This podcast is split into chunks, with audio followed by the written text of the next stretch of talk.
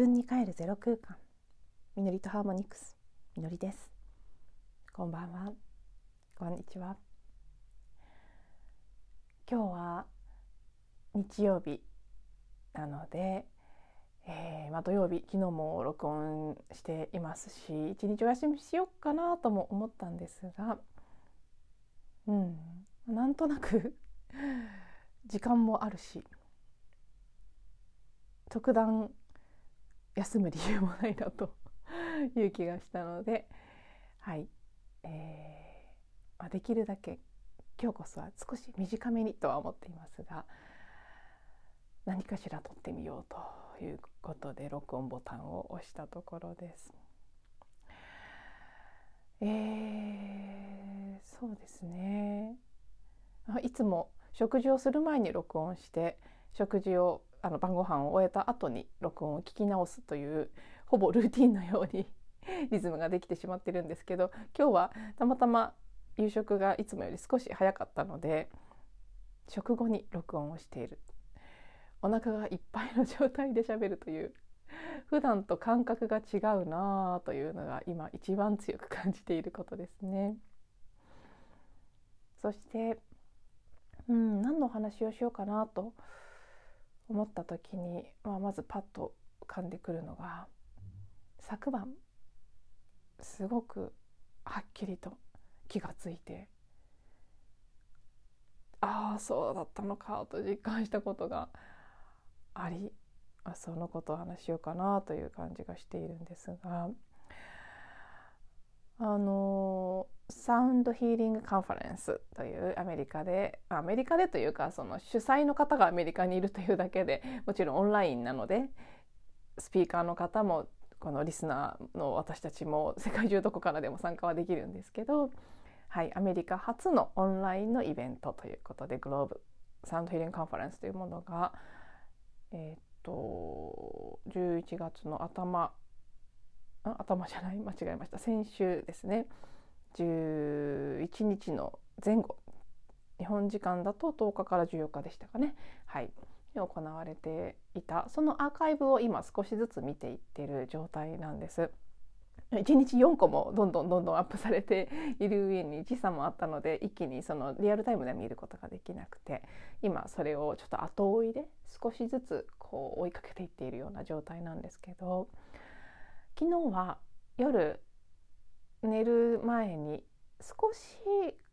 うん時間が余ったというか別に何時に寝ると決めてるわけじゃないんですけどなんとなくのいつも寝てる自分の睡眠、ね、お休みタイムよりも30分ぐらい早くああの寝る支度も含めてお風呂に入ったりするのも含めてやることが終わってしまったんです。あどうしようかなこのままちょっと早いけど寝ちゃおうかそれともそのねカンファレンスの動画の続きを見ようか。でも当然30分ぐらいしかなければ途中までしか見られませんから。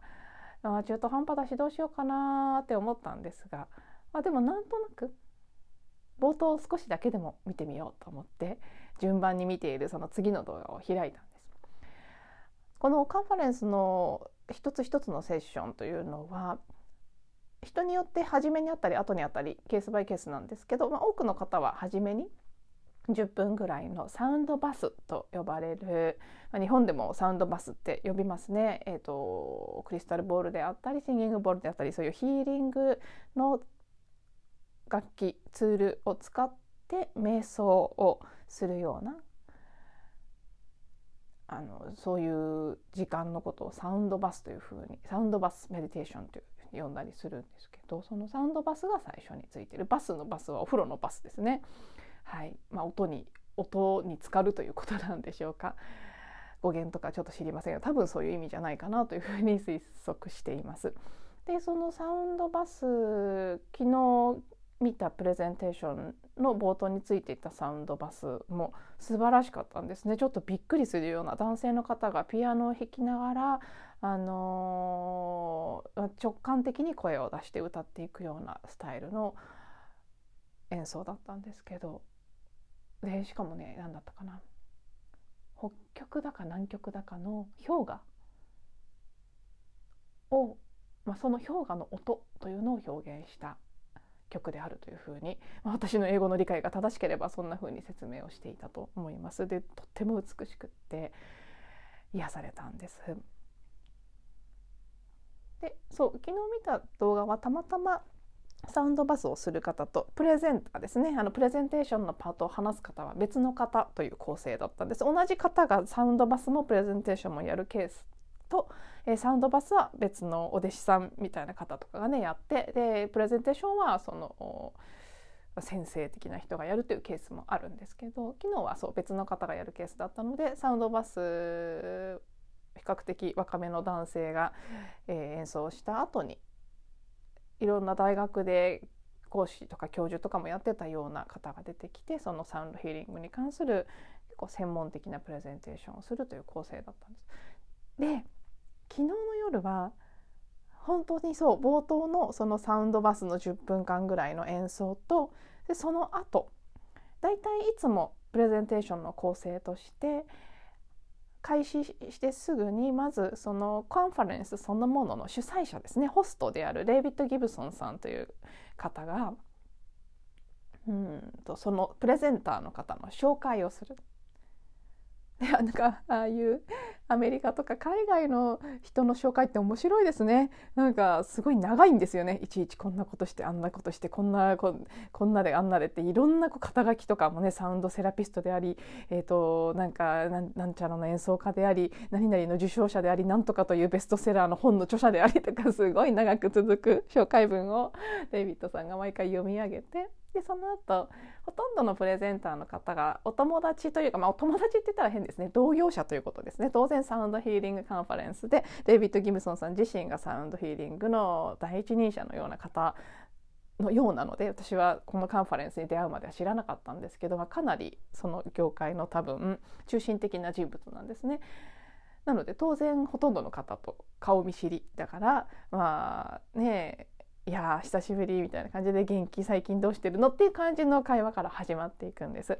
でなので肩書きとか経歴を紹介した後にデイビッドさんが最近はどんな風に過ごしているのという質問をしてそれぞれのプレゼンターの方が今現在はどんなことを主にやってるかっていうことを答えてで次に毎回そういう段取りになっていくんですけどデイビッドさんがもう全員に必ずする質問です。前も言いましたけど世界中の全てのお金が手に入ったら世界の人たちを救うために何をしますかという質問をしてで各プレゼンターの方がそれに対するその人それぞれの答えを語る。でそれが終わったところで、えー、いざプレゼンテーションへというふうに入っていく流れなんですけども全てのプレゼンテーションはそういう構成になってるんですけどね。昨日は結局そのプレゼンテーションに入る前のプレゼンターの方の紹介とそのねお金が全て世界中のお金が手に入ったら何をするかという質問あと今の最近何をやってるのっていう質問だけを聞いたですが面白かったんですよ。私の中ではっと気がついたんです。まだそこまでしか聞いてなくてプレゼンテーションの中身に全く入っていないのにそのたった15分から20分ぐらいのでも多分15分ぐらいでしたね。確か13分で止めたような記憶が今パッと蘇ってきたのでたった十数分の何気ないそのやり取りを聞いただけでもう私のエネルギーの周波数の状態がかなり上がっていたんです。昨日のエピソードでお話ししていますけど昨日はもう日中とか夕方、まあ、夜食事の前ぐらいまでですねその録音を始める前ぐらいまではかなりざわざわした不安感や恐れの感覚とともに過ごしていたんですね。でその後そう録音前に瞑想をしたりホポロポノのクリーニングをしたりしているうちにだいぶ回復してで音声を録音したり自分の音声を聞き直したりするうちにさらに回復していた確かにその時点でねまあまあいい状態には戻ってたんですけどにしたってそのたった十数分を聞いた時点でもう自分の喜びの感覚ワクワクな感覚ハートが広がってる感覚や自分のエネルギーフィールドがこうピカピカになって広がっていってる感覚自、まあ、簡単に言うとすごく元気が出てこうエネルギーが巡っている感覚っていうのがもうねグンってまして寝る時にはとても活力にあふれたような心地の良い状態になっていたんですね。でそこでああ気がねあーっと気が付いたんです。なるほどって私はあのカンファレンスのもちろん話の内容もどれもプレゼンテーションの内容も全てとっても興味深いですし素晴らしい英知にあふれたプレゼンテーションばかりで中身にもときめいてはいるんですけどでもあ何を言ってるか中身プレゼンテーションの中身で何が語られているかというのとは全く関係ない部分で何かを受け取ってるんだって気がついたんですそして以前のどこかのエピソードでテーマとして取り上げてお話ししましたが私がいつも思っている言ってることやってることあり方まあ、人の活動というかねその、まあ、存在のうん、まあ、レベルって言っちゃうとちょっとね嫌な感じジャッジメンタルな感じに聞こえてしまうかもしれないですけどでも、まあ、レイヤーと言ってもいいですけどね深さみたいなものを見た時にその3段階がざっくりあるなというふうに思っていて普段例えば YouTube の動画なんかを見ていても言ってることはすごく合っているというケースはとても多いですね当たり前ですけどあの特にスピリスピリチュアル系のことなんかでいくと分かりやすく宇宙の法則みたいなことを語っている人はたくさんいます。でほとんどの場合は同じソースにアクセスしていますからある程度多少のねその解釈する人の解釈の度合いによってうんって時もありますけどでもほとんどの場合みんな、まあ、ある程度受け売り的に知ってる部分も含めてほとんど、まあ、合ってることを喋ってるんです。だけれどもやってることのレベルまでそれが浸透してる人は結構少ないなというふうに私は特に日本に関しては感じていて、まあ、全部が全部ずれてるわけじゃないけれども時々ずれてしまうというケースも含めそれは私自身もそうですけどでも、まあ、そうやってることまでそのね本質のところにアラインできてるかっていうとやっぱり人それぞれだなとと度合いがあるなというふうに感じてでさらにあり方のレベルまでいくともっともっと限られてくる。あこの人はこの人の話をぜひ聞きたいとあり方や周波数エネルギーのレベルから感じられる人っていうのはとっても限られています私にとっては。でそう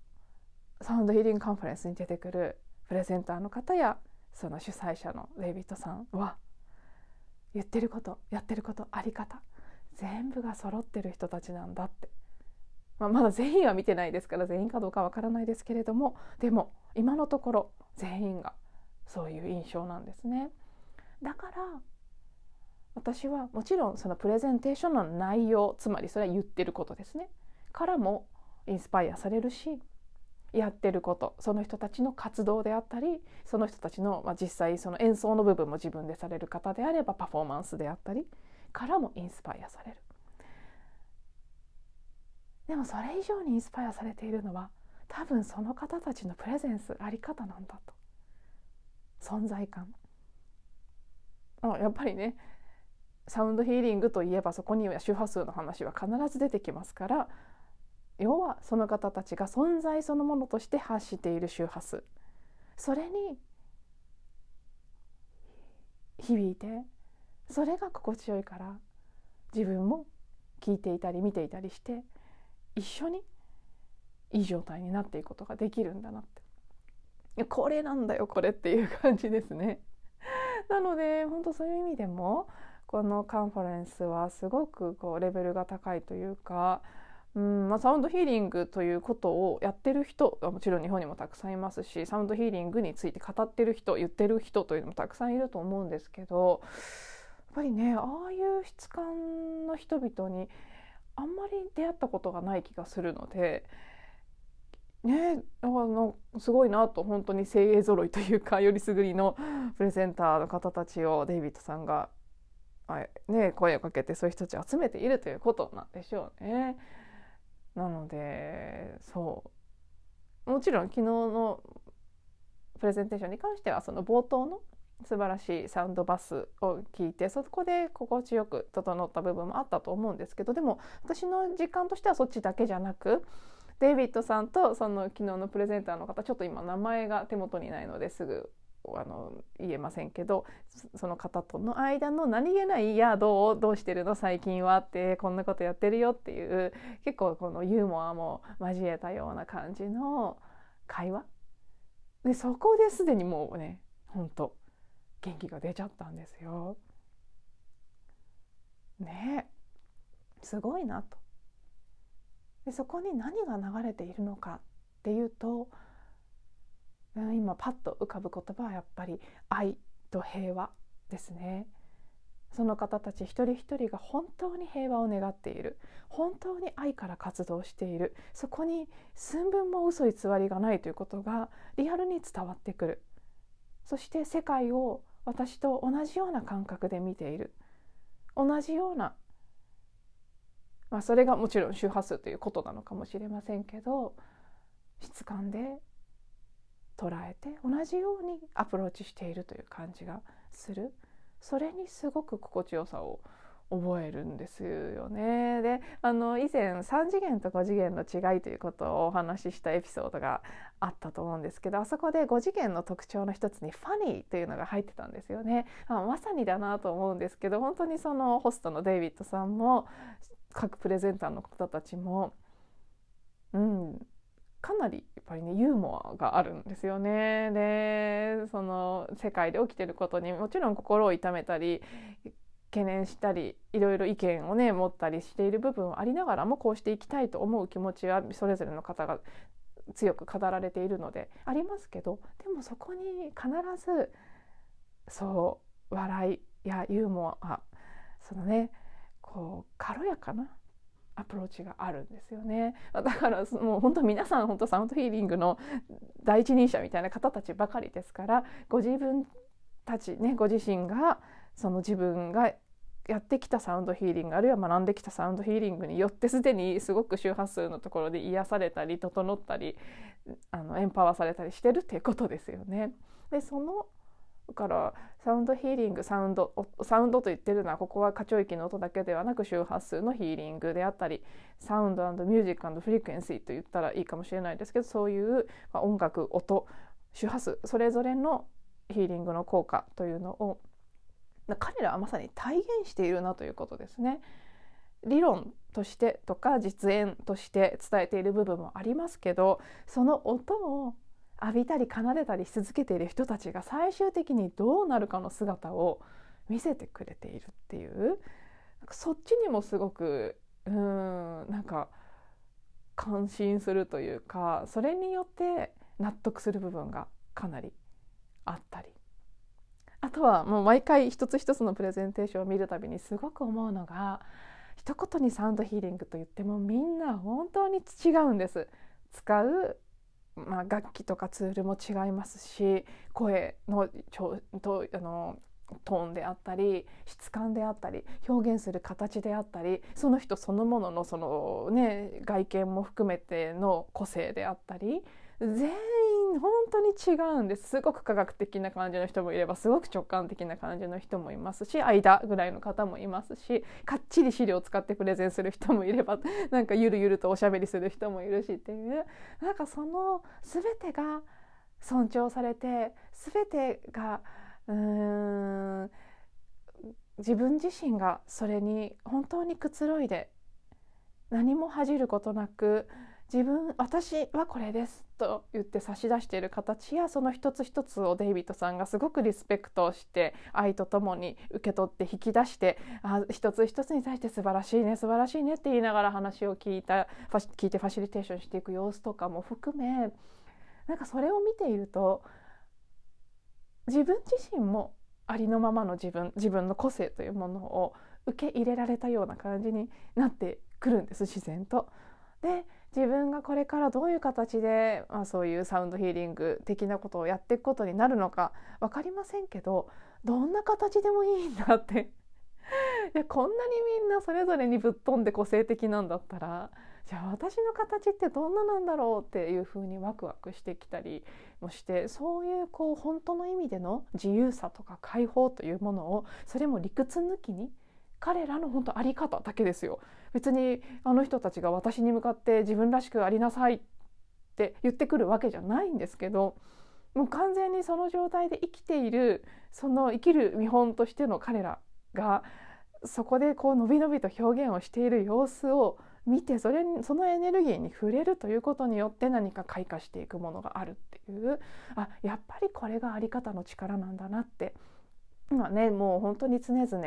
女性性の枠アート・オブ・フェミニン・プレゼンスというのをティーチャーとしてシェアしていた頃から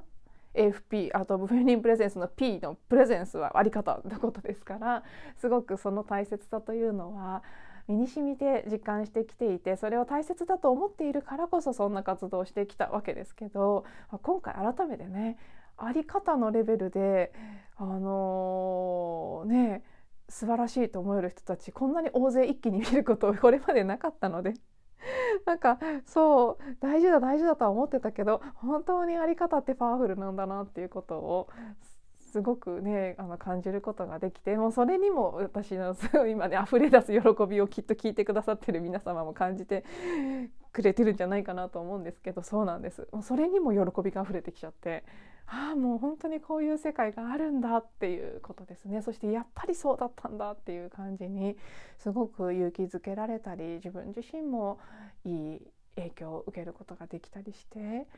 もうねだからもう引き続きどんどんどんどん毎日少しずつでも聞いて、うん、内容云々ではないんだなということが分かったのでもちろん内容もありますけどね。なのでちょっとずつでも触れるということそれだけで人生が好転してきそうな気がするなというふうに感じていますしゆくゆくはやっぱり私もねその彼らのような何かを音であったり自分のその英知を分かち合うことであったりそして私自身の在り方を通してあんな風にね世界に影響を与えていけたらいいなということも改めて感じたりもしています。ということで、はい、決して短い音声にはなりませんでしたね 途中からなんかすごく溢れてきてしまったのではいまあいいということにします。最後まで聞いていただいてありがとうございます。また次のエピソードでお会いしましょう。